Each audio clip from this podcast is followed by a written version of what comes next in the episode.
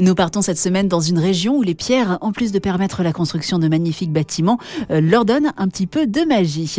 Et direction, bien sûr, la Bretagne avec Anne Gouvernel. Bonjour Anne. Bonjour Laurie. Alors Anne, où se trouve ce village que vous nous faites découvrir? Alors aujourd'hui, je vous propose une escapade bretonne à une vingtaine de kilomètres au sud de la baie de Saint-Brieuc et plus précisément à Montcontour dans les Côtes d'Armor. Pourquoi Montcontour est l'un des plus beaux villages de France? Eh bien, Montcontour, c'est une petite cité médiévale encore ceinturée de remparts, à l'architecture homogène où règne le granit et L'histoire du village a commencé dès le XIIe siècle. Oui, en effet, Montcontour eut un rôle militaire euh, puis commerçant majeur dans le passé. Au XIIe siècle, en fait, la cité avait pour rôle de veiller sur la ville de Lamballe, un important duché de Bretagne. Le village a connu de nombreux conflits et assauts durant le Moyen Âge et fut même démantelé par Richelieu. Eh bien, il parvint tout de même à conserver 11 des 15 tours de son ancienne enceinte ainsi que deux portes fortifiées.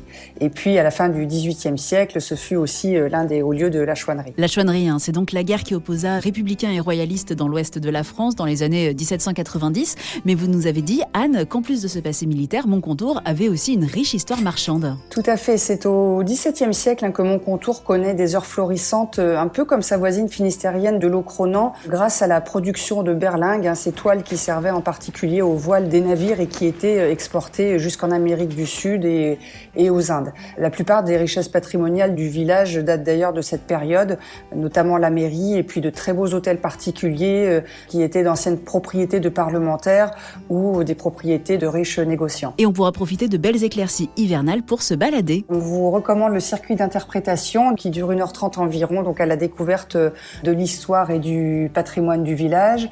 Et puis le musée du costume où l'on trouve des expositions permanentes sur la vie d'un chevalier au Moyen Âge et sur l'évolution du costume de Louis XII à 1900. Et les commerçants du village proposent toute l'année des activités aux visiteurs. Oui, euh, mon contour est aussi un village qui accueille de nombreux artistes et artisans d'art. Et tous les vendredis et samedis, même durant cet hiver, de nombreux ateliers proposent des stages d'artisanat d'art, euh, aussi bien sur la céramique, le tissage, la photographie, la composition florale, la vannerie, euh, que sais-je encore. Merci beaucoup Anne. Merci Laurie. Vous pouvez préparer votre escapade bretonne à mon contour en vous rendant sur le site lesplusbeauxvillagesdefrance.org ou bien en feuilletant le guide des plus beaux villages disponible aux éditions Flammarion.